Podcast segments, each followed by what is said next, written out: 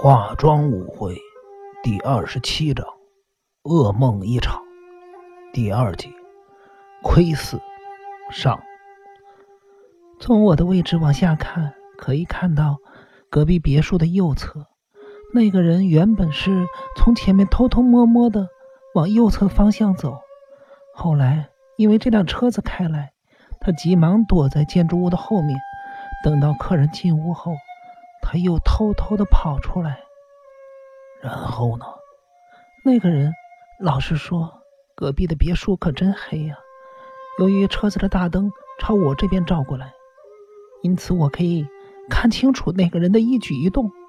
我看到他从窗外往里面看，大概是因为窗子太高了，他从后面抱了一块石头过来，放在窗子下面，然后站在石头上。向里面窥视，那个人穿着什么样的衣服？这个我倒是没有看清，因为大灯灯光反射的原因，我无法看得非常的清楚，只看到那个人背着时下年轻人喜欢的背包。藤村下江的脸上开始露出恐惧和焦急的神色，他一边克制着自己不安的情绪，一边说道。后来我看了一下手表，知道自己已经站了十五分钟。这时候，正在偷窥的人忽然间有了动作，我看到他从石头上跳下来，朝着建筑物的正面跑去。然后有个人影从正面的走廊冲出来，从车灯前面跑过去。就在这一瞬间，我看见一个佝偻的少女，她拱着背，下颚向前突出。双手往下垂，宛如一阵旋风般的从车前绕到车子的后面，然后骑上了一辆自行车。自行车，梅莎有一辆自行车，这是强有力的证据。大伙都神情紧张的互看了一眼。当那位患了佝偻病的少女骑上自行车，从车子的后面冲出来的时候，有个人影突然间挡在自行车的前面，那是一个年轻的男子。身患佝偻病的少女不顾一切的冲撞那个年轻的男子，朝坡下快速的奔驰。年轻的男子想叫住少女，可是因为当时夜风十分的强劲，我听不清楚那个年轻的男子叫了些什么，只看到他立刻跟在自行车的后面，使出全力往坡下跑去。对了。那个年轻的男子手上有手电筒，当他挡在自行车前面的时候，还用手电筒照了少女的脸，少女因此惨叫一声。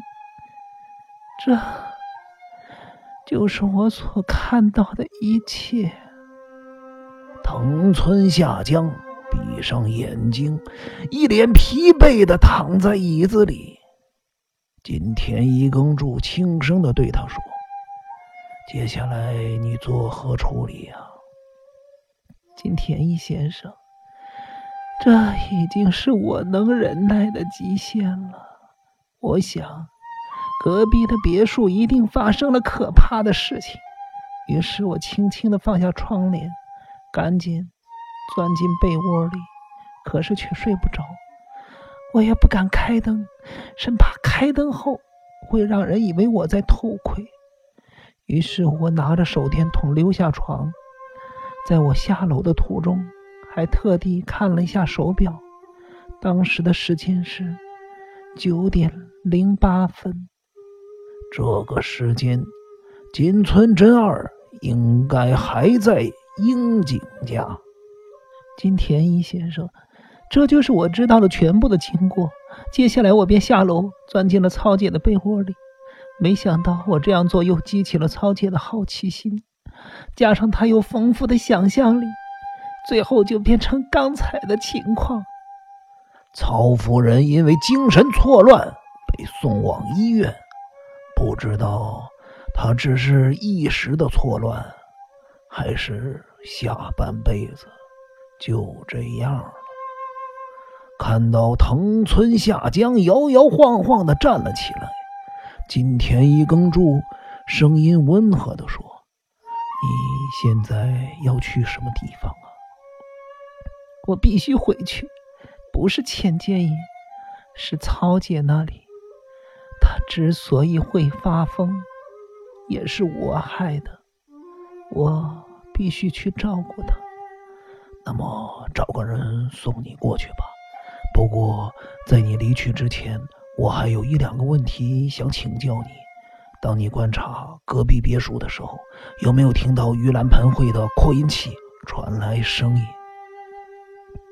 藤村下江侧头想了一下，突然间全身颤抖的回答：“经你这么一说，因为当时的风势不小，那个声音听起来忽近忽远，不过还是可以听见扩音器上传来的声音。可恶啊！”金藤刑警低咒了一声，他发觉盂兰盆会的音乐声是美莎的护身符。另外一个问题是，你有没有听见隔壁的别墅传来车子开走的声音？有，我听见了。可是金田一先生，如果你要问我是几点的事儿，我就没有办法告诉你了，因为我害怕把曹姐吵醒了。根本提不起勇气打开手电筒看看那时候到底是几点钟。我只知道那时候风势开始增强，并且开始下大雨。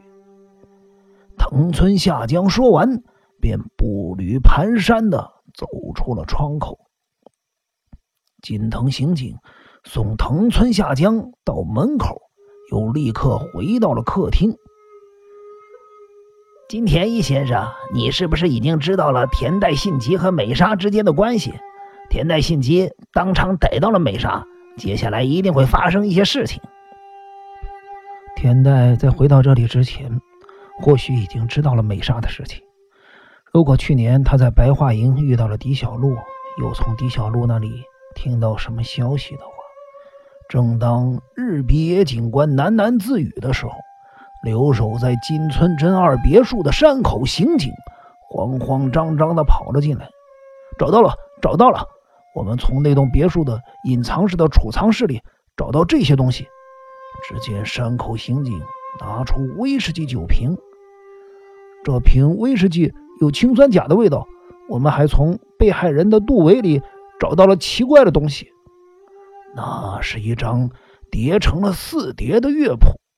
乍看之下，是平常可见的豆芽菜音乐符号，但山口刑警指的是背面，那里有一张火柴棒排列的图案。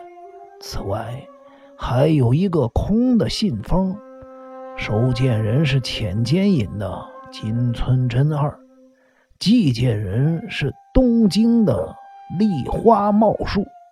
可是。里面却没有信件。